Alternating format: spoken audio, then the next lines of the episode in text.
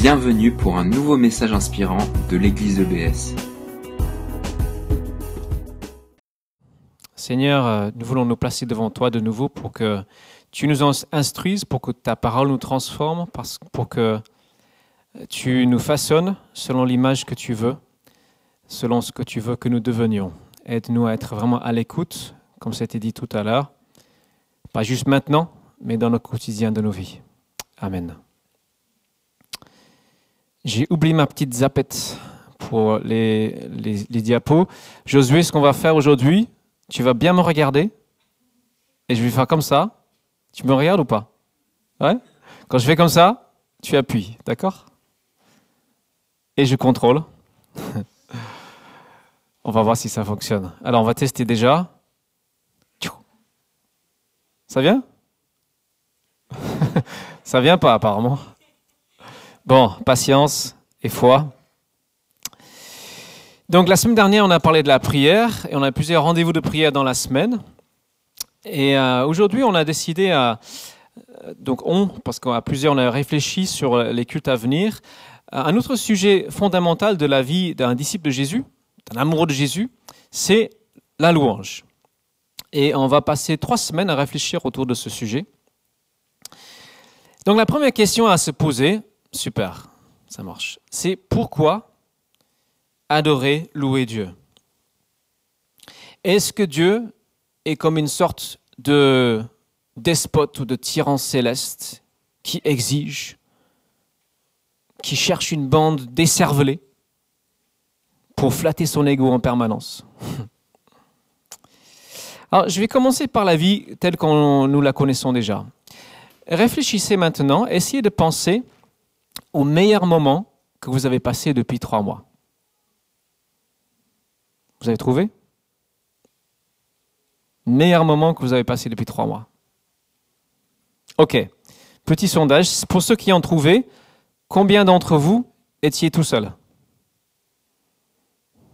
Deux, trois, quatre, quelques-uns. Combien étaient avec d'autres personnes?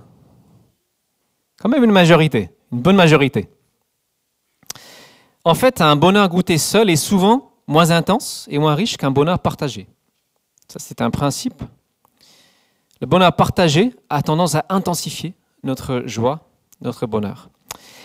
Parmi ceux qui ont levé la main, vous avez euh, passé un bon moment avec d'autres. Est-ce qu'il y en a qui ont publié quelque chose sur Facebook?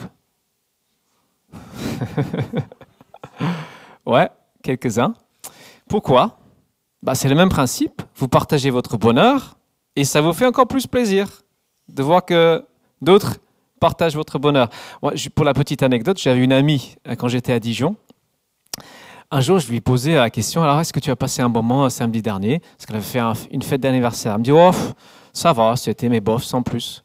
J'ai dit Ah bon, pourquoi? Elle a dit bah, Parce que personne n'a pris de photos pour mettre sur Facebook après. ça, c'est un peu un extrême. Bref. Est-ce qu'il y en a qui ont déjà été amoureux? Est-ce qu'il y en a qui le sont encore Ouais, super. Est-ce que ceux qui ont déjà été amoureux, vous avez déjà dit du bien de la personne que vous aimez? Ah oui, quand même.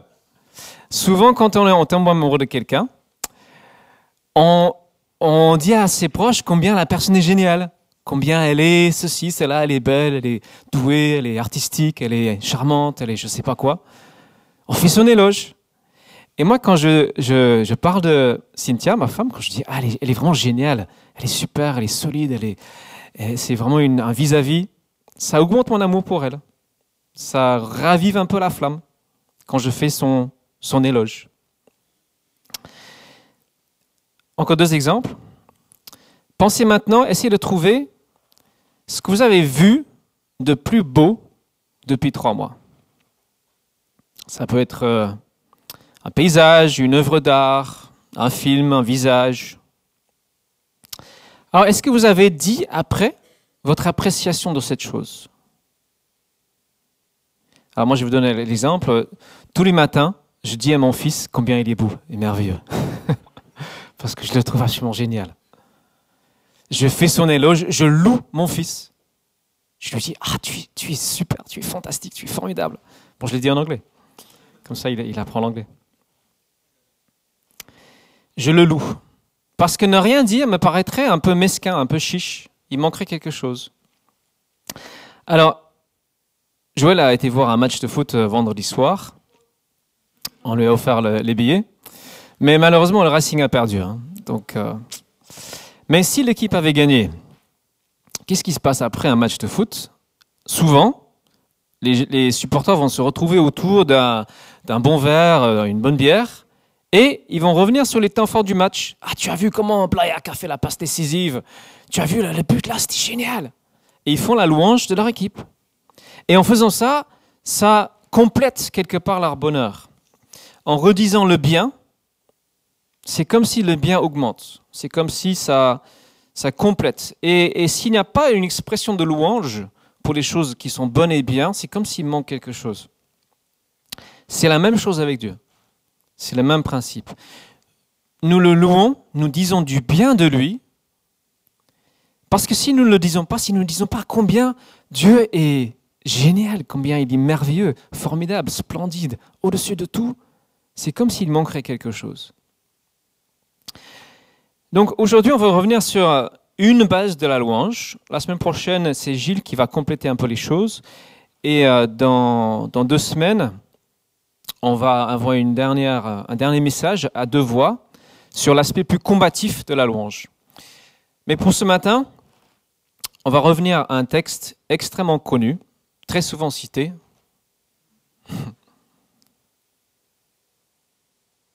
C'est un problème. Ok, bah je vais le lire en tout cas. Marc chapitre 12, versets 36 à 39. Un des spécialistes de la loi s'approcha de Jésus. Il lui demanda, Quel est le commandement le plus important de tous? Jésus répondit, Voici le commandement le plus important. Écoute, Israël, le Seigneur est notre Dieu, il est le seul Dieu. Tu aimeras donc le Seigneur ton Dieu de tout ton cœur, de toute ton âme, de toute ta pensée et de toute ton énergie. Et voici celui qui vient en second rang, tu aimeras ton prochain comme toi-même. Les humanistes aiment bien ce deuxième commandement, tu aimeras ton prochain comme toi-même, ils n'aiment pas trop le premier, mais c'est le premier qui est le premier. Tu aimeras Dieu de tout ton être. Jésus cite euh, des paroles de la loi, Deutéronome euh, chapitre 6, verset 5. C'est ce que Dieu dit en introduction à la loi, en préambule. En hébreu, la traduction qu'on a, c'est Tu aimeras l'Éternel ton Dieu de tout ton cœur, de toute ton âme et de toute ta force. Et ce dernier mot, toute ta force, en fait, c'est un mot qui veut dire à l'extrême, abondamment. Tu aimeras Dieu avec extravagance. Et donc en Marc, c'est traduit par deux idées différentes. C'est, ta pensée et ta force. Alors est-ce que on peut passer à la suite, je crois? Non, c'est bon. L'idée est centrale et claire. Si tu aimeras Dieu, tu nous demandes de l'aimer avec tout ce qui nous compose, la totalité de notre être, l'intelligence, l'énergie, le corps, la pensée, les émotions, la volonté tout ce qui est en nous. Et quand on choisit de louer et d'adorer Dieu, ce qu'on fait, c'est avant tout exprimer notre amour pour lui. C'est quelque part dire avec plein de mots différents, Dieu, je t'aime. Nous pouvons donc aimer Dieu avec notre pensée, c'est étudier, réfléchir, essayer de comprendre qui il est, ce qu'il dit. Et l'adoration, la louange, je crois que ça touche davantage les émotions ce qu'on peut appeler l'âme, sans bien sûr que l'intelligence soit déconnectée. Et quand on, décide, Dieu, je vais te louer, je vais t'adorer, ça nous aide à l'aimer avec nos tripes. Et je crois que la musique est une aide parce que la musique touche les émotions, ça touche cette partie de notre être. Bien sûr, ce n'est pas indispensable la musique, mais ça, ça peut être une aide. Donc pour revenir à cette question, euh, pourquoi Dieu nous commande de l'aimer? J'ai un peu froid. Je ne sais pas si quelqu'un peut me prêter un manteau. J'en ai à la maison, mais je commence à trembler. Merci. Super. Ah, c'est bien lourd. Ah, voilà, super. Ça, va, ça va mieux aller. Ah, merci Lucien. J'espère que tu n'as pas froid. Ah, tu, tu as beaucoup d'argent dans tes poches.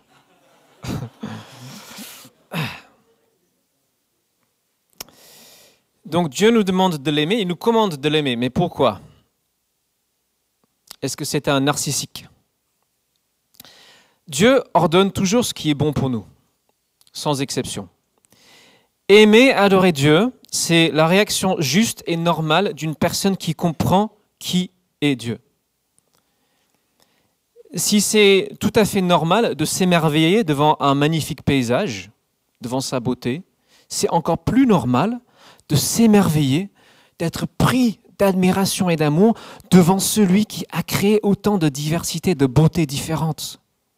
C'est juste normal. Le problème, c'est que nous sommes des êtres tordus et nous avons énormément de mal à faire ce qui est normal par rapport à Dieu. Et donc Dieu le met noir sur blanc, voilà ce qui est normal. Nous sommes un peu comme des plantes tordues et nous avons besoin d'un tuteur, quelque chose qui, qui, nous aide à grandir droit. Et ce commandement d'aimer Dieu et de l'adorer nous aide à grandir de façon droite.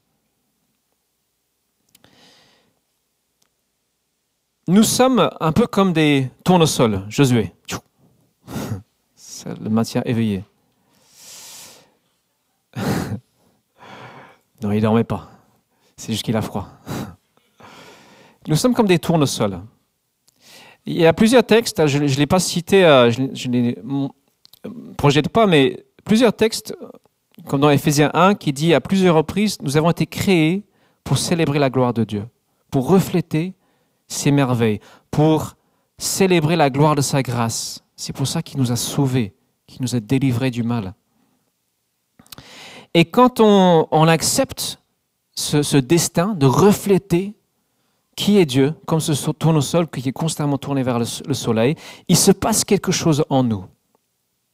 Dans 2 Corinthiens 3, verset 18, nous lisons nous tous qui, le visage découvert, contemplons comme dans un miroir la gloire du Seigneur, nous sommes transformés en la même image, de gloire en gloire, comme par le Seigneur l'Esprit. Et quand on contemple, on reflète, on redit à Dieu qui il est, on contemple sa gloire, c'est comme si, en regardant le soleil, on, bronze. Hein. En regardant Dieu, quelque chose change de façon subtile en nous. Nous sommes transformés. Un peu de cette gloire rejaillit sur nous. Et il y a euh, cet épisode dans l'Ancien Testament, Moïse vient face à face avec Dieu, il sort de là et son visage littéralement rayonne. Et je ne sais pas si vous avez remarqué, Pensez à si vous connaissez des personnes qui sont très avares en compliments, qui qui ne, complimentent pas les autres. Comment sont ces personnes? Tristes. souvent, peut-être pas toujours, mais souvent c'est des gens qui sont un peu aigris, un peu trop exigeants, pas très humains. Et au contraire, des gens qui sont qui, complimentent généreusement les autres sont souvent plus épanouis, plus heureux, plus détendus. J'avais une amie à, Dijon, elle s'appelait Denise. C'était une petite, euh, petite dame. Elle avait comme un esprit d'enfant. Elle était constamment en train de dire euh, Ah, merci Seigneur pour ceci, merci pour cela. Et en fait, c'est une personne très agréable à côtoyer. Parce qu'elle avait une, une générosité d'âme. Quelque chose qui. Et du coup, c'était plus facile pour elle de complémenter les autres. Parce qu'elle n'était pas concentrée sur sa propre personne. Elle était tout le temps dans cette reconnaissance, cette louange. Et c'est ça que Dieu désire c'est qu'on devienne des personnes comme ça, généreuses, libres, décomplexées, capables de complimenter, de dire le bien de Dieu et des autres. C'est ça le désir de Dieu en nous demandant de le louer. On ne peut pas dire qu'il a besoin fondamentalement de nos louanges. On sait qu'on ne peut pas flatter Dieu pour avoir quelque chose, c'est pas ça. Dieu n'est pas en train de chercher des lèche-bottes, il cherche des transformations. Alors, c'est vrai qu'il y a plusieurs textes bibliques qui, enfin beaucoup même, qui nous disent de, trembler devant Dieu, d'avoir une sainte crainte de sa personne. Parce que il est tellement, tellement au-dessus de nous, il peut nous défaire en un instant. S'il décide maintenant, on arrête tous de respirer. Ça, c'est sa grâce qui fait qu'on continue à vivre. Et c'est sûr qu'il y a aussi des conséquences pour les personnes qui refusent d'entrer dans cette, ce qui est juste et normal, cette relation juste et normale avec Dieu, d'être des adorateurs. Mais son but, c'est des transformations. Parce que nous avons tous tendance à devenir semblables à ce que nous adorons. Alors regardez l'image suivante. Voilà, c'est la chambre, j'imagine, d'un jeune garçon qui est adorateur de Cristiano Ronaldo. Peut-être qu'il idolâtre. Il aime ce joueur de foot. Et je pense que son but est de devenir comme lui. S'il admire tant. Et alors, il va peut-être pas devenir le prochain Ronaldo. Nous, en adorant Dieu, nous n'allons pas devenir Dieu, mais nous allons devenir un peu plus comme Dieu. Le fait d'aimer et d'adorer celui qui est tellement plus grand que nous nous élève. Nous élève. Parce que quand on aime une personne qui est tellement plus, tellement meilleure que nous, on a tendance à vouloir lui ressembler, vouloir aussi être digne de cette personne, chercher à être digne de lui. Et c'est quand on réalise à quel point nous ne méritons pas d'être aimés. Quand on réalise ça, c'est là où la vraie louange commence. C'est par l'humilité. Il n'y a pas de louange sans humilité. Il n'y a pas d'adoration sans humilité. Sans reconnaître notre faiblesse, notre petitesse, nos fautes, qui sont bien plus nombreuses que ce qu'on aime à reconnaître. Reconnaître à quel point nous ne méritons pas d'être aimés par Dieu. Plusieurs textes disent que Dieu s'oppose aux orgueilleux, mais il fait grâce aux humbles. Il aime relever celui qui accepte de se mettre à genoux, de se prosterner, de dire oui Dieu, tu es Dieu, moi je suis juste ça. Dieu leur donne encore plus de son amour. Et là enfin on arrive au cœur de l'affaire, avec le mot amour. Quelle est la première caractéristique de l'amour? Dans nos sociétés, quand on dit le mot amour, on pense en général sentiment amoureux. C'est ce qui vient très rapidement. Ce sentiment, un peu d'excitation, un peu de désir, un peu d'intérêt pour la personne qui, dure environ trois ans en général. Et après, ça disparaît. Et c'est remplacé par une autre forme, une autre forme d'amour. Et voilà, on pense à ceci, à cet euh, amour romantique, qui est déjà bien. Mais tous ces sentiments ne sont pas l'amour ils servent à pousser les gens extrêmement égoïstes que nous sommes au vrai amour qui est de se donner. L'amour, c'est de se donner. Donner sa confiance, son temps, sa personne. Donner de soi-même. Et le sentiment pousse à ça. Et quand on fait l'amour à une personne, qu'est-ce qui se passe? On se donne entièrement par son corps à cette personne. On se rend vulnérable, nu, on se livre à une personne. Et c'est pour ça d'ailleurs que Dieu nous demande de le faire dans le cadre du mariage, parce que ça donne des, garanties normalement. En tout cas, ça limite les dégâts possibles, parce que se donner à quelqu'un qui s'en fout, bah, c'est quand même pas bien pour nous. Et dames, mesdames, vous savez que, messieurs, nous sommes en général des profiteurs. Dieu veut limiter euh, euh, ce que font les profiteurs. Mais en tout cas, on se donne et Dieu se donne. On peut dire que Dieu a, mis du sien dans la création, sans que la création soit Dieu.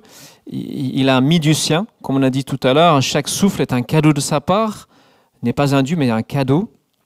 En lui, nous avons la vie, le mouvement et l'être, comme dit Paul. Mais là où on voit le plus clairement que Dieu se donne, bien sûr, c'est la croix de Jésus-Christ. Jésus-Christ, qui est pleinement homme, pleinement Dieu, c'est là où on voit que Dieu se donne pour l'humanité. On va lire euh, ce texte que Philippe a lu ce matin déjà, on ne s'est pas concerté. 1 Jean 4, versets 9 et 10. Je lis dans une autre traduction. Voici comment Dieu a manifesté son amour pour nous. Il a envoyé son Fils unique dans le monde pour que par lui nous ayons la vie. Voici en quoi consiste l'amour. Ce n'est pas nous qui avons aimé Dieu. Mais c'est lui qui nous a aimés. Aussi a-t-il envoyé son Fils pour payer le prix de nos péchés. Quant à nous, nous aimons parce que Dieu nous a aimés le premier. Nous aimons parce que Dieu nous a aimés le premier. Et plus on médite ce don, ce don de Dieu, plus on comprend que c'est extraordinaire ce, Dieu qui s'incarne en Jésus-Christ et qui se donne, plus on peut l'aimer en retour. Ça suscite l'amour en nous. Le fait de se savoir aimer suscite l'amour en retour. Et ce qui est vraiment extraordinaire, c'est que lorsque tu crois en ce don, tu mets ta confiance, Dieu se donne de façon encore plus intime à toi. Il met son esprit en toi. Et ça, c'est juste extraordinaire. C'est, alors, je ne peux pas vraiment dire ça comme ça, mais c'est comme si Dieu prenait une partie de lui-même et le mettait en nous. Alors, ce n'est pas tout à fait théologiquement correct de dire ça, mais c'est un peu ça, quand même. Dieu met un petit bout de lui-même en nous. Ça, c'est du cadeau. Ça, c'est le meilleur cadeau qui soit. Alors on aime les, guérisons, les restaurations, tout ça, c'est des bons cadeaux, on aime euh, les choses matérielles, mais ça, c'est pas grand-chose par rapport à ce don Dieu se donne à nous. Il se partage, entre guillemets. Et en retour, nous l'adorons et nous nous donnons à lui. Et c'est là le cœur de la louange, c'est Seigneur, de nouveau, je veux me donner à toi. Je réalise que tu t'es donné à moi et je me donne à toi en retour. Alors, si vous me permettez l'analogie, c'est un petit peu le même principe que faire l'amour, sur le principe, pas évidemment dans les détails. On se livre corps et âme à quelqu'un. Ayant dit ça, je ne parle pas de, tomber dans une sorte de sentimentalisme ou de, romantiser les choses. C'est pas ça, c'est pas de entre guillemets, féminiser tous nos chants, nos prières. Le don de soi a un coût. Le roi David a dit, je n'offrirai pas à l'Éternel mon Dieu des sacrifices qui ne me coûteraient rien. Dans 2 Samuel 24, verset 24. Et souvent, on a chanté aussi, hein, la Bible parle d'un sacrifice de louange. Pourquoi? Parce que nous choisissons Dieu au-dessus des autres choix possibles. Il y a quelques années, j'étais euh, en Pologne avec euh, avec des amis de mon ancienne église à Édimbourg. On était en voyage. Et euh, un matin, je me suis réveillé, je crois que j'avais mal à la tête, j'étais pas de, très bon poil. Et euh, mon camarade de chambre, il m'a dit, Glenn, make a choice with your voice to rejoice. Fais le choix de ta voix de te réjouir. Du coup, je me suis mis avec lui à, louer Dieu, et ça allait tout de suite mieux. J'ai choisi de me réjouir en Dieu. J'ai choisi de me réjouir. Et c'est ça la louange, on choisit de se réjouir en Dieu. Donc voilà, Dieu se donne et nous nous donnons à lui par cet acte choisi d'adoration. Alors jusque-là, j'ai beaucoup parlé de, l'individu devant Dieu. Je n'ai pas beaucoup parlé de, nous ensemble. Euh, alors ce serait peut-être un tout autre sujet, mais quand même, je vais aborder un peu. Qu'est-ce qui se passe quand on est ensemble? Pourquoi est-ce qu'on commence nos temps de culte avec ce temps d'adoration, de louange? Alors c'est justement pour obéir à ce commandement, tu aimeras Dieu en premier. Tu mettras ton amour, ton affection, ta volonté pleinement en lui. Tu te donneras de nouveau à lui. Alors, on fait en premier, on pourrait aussi faire après le message. Hein. Mais le fait de le faire ensemble, ça crée une émulation. On écoute les voix, les prières des autres et on est enrichi. Dieu nous a aimés pas juste individuellement, mais ensemble. Moi, je suis parfois, je regrette qu'il n'y ait pas beaucoup de gens qui disent nous. Tu m'as aimé, oui, c'est vrai, mais tu nous as aimés. Tu as aimé mon voisin aussi. Ton amour est plus vaste que juste pour ma pomme. C'est aussi pour celui euh, qui qui me ressemble pas et que je n'aime pas moi-même. Tu nous as aimés. C'est encore plus grand. Et c'est avec les autres que nous pouvons offrir, offrir, je pense, le meilleur sacrifice à Dieu. Par exemple, le fait d'oser faire une prière en public, ça, c'est un sacrifice parce que ça coûte quelque chose. on est un peu timide, on n'a pas très envie, mais ça, c'est un beau sacrifice. Et tu vas bénir les autres, si ça vient de ton cœur, même si c'est une phrase. Tu vas bénir les autres, tu vas les enrichir. Ça peut être le fait de lever les bras. Alors, ce n'est pas une obligation, mais ça peut être une façon de dire Dieu, je, te, je te redonne mon être entier, mon corps, tout ce que je suis.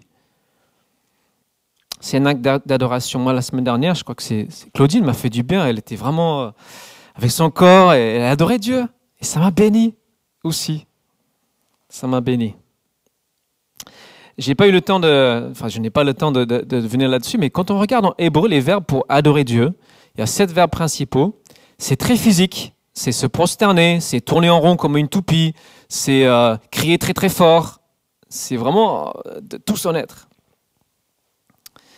Et, faire et adorer Dieu ensemble et offrir des sacrifices à Dieu ensemble, ça fait quelque chose. C'est un peu comme je disais au début, ça renouvelle notre amour. Comme quand j'ai parlé de ma femme, quand je dis des bonnes choses d'elle, ça, de nouveau, je, je sens euh, mon amour pour elle. Bah, c'est pareil, ça renouvelle. Parce que le monde dans lequel on vit est constamment en train d'étioler, d'user, de, de saper notre amour pour Dieu. Donc on a besoin de ces temps.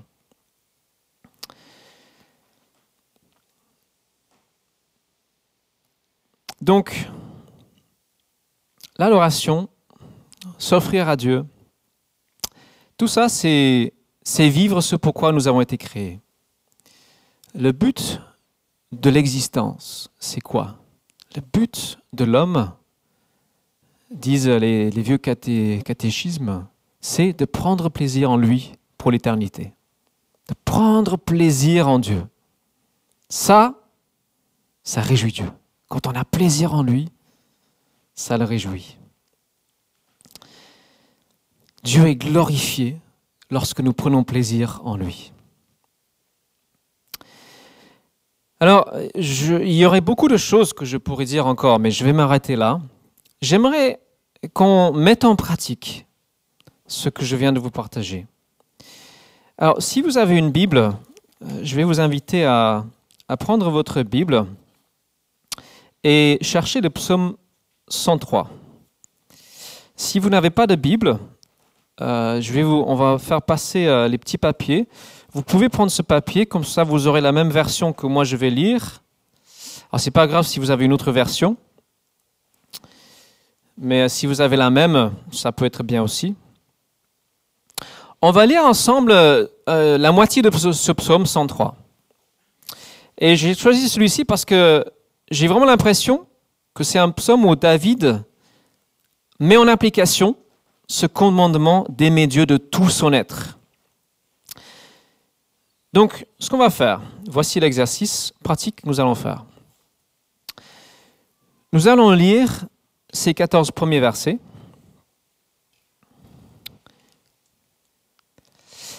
Et une fois qu'on les a lus, on va laisser un temps où vous allez redire tout simplement une phrase qui vous a touché.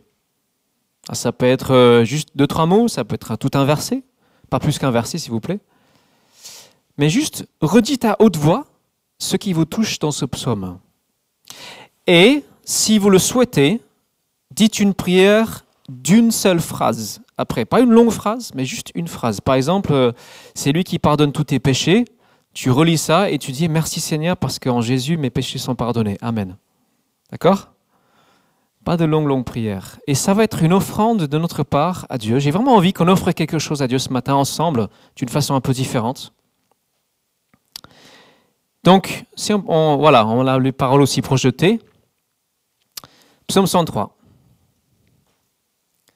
Que tout mon être loue l'Éternel, que tout ce que je suis loue le Dieu saint. Que tout mon être loue l'Éternel, sans oublier aucun de ses bienfaits. Car c'est lui qui pardonne tous tes péchés. C'est lui qui te guérit de toute maladie, qui t'arrache à la tombe c'est lui qui te couronne d'amour, de compassion, et qui te comble de bonheur tout au long de ton existence. Et ta jeunesse, comme l'aigle, prend un nouvel essor. L'Éternel œuvre pour la justice, et il défend les droits de tous les opprimés.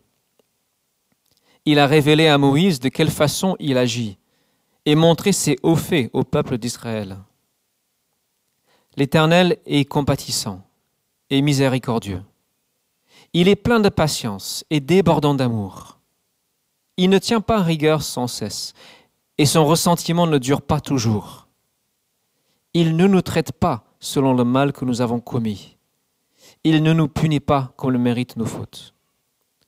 Autant le ciel est élevé au-dessus de la terre, autant son amour est intense en faveur de ceux qui le craignent. Autant l'Orient est loin de l'Occident, autant il éloigne de nous nos mauvaises actions. Et comme un père est rempli de tendresse pour ses enfants, l'Éternel est plein de tendresse en faveur de ceux qui le craignent. Il sait de quelle patte nous sommes façonnés. Il tient compte du fait que nous sommes poussière. Et le dernier verset, que tout mon être loue l'Éternel. Amen. Que tout mon être loue l'Éternel. Alors, je vais terminer ce message avec un petit cadeau. J'ai euh, acheté des, petites cartes. Je vous invite à, prendre au hasard une carte dans cette pochette et la garder. Après, si vous voulez l'offrir à quelqu'un, il n'y a pas de souci. Pourquoi je fais ça? J'avais envie de vous offrir quelque chose. Parce que je veux dire concrètement, Dieu s'offre gratuitement à nous. Ça, c'est l'évangile. Et c'est une merveille.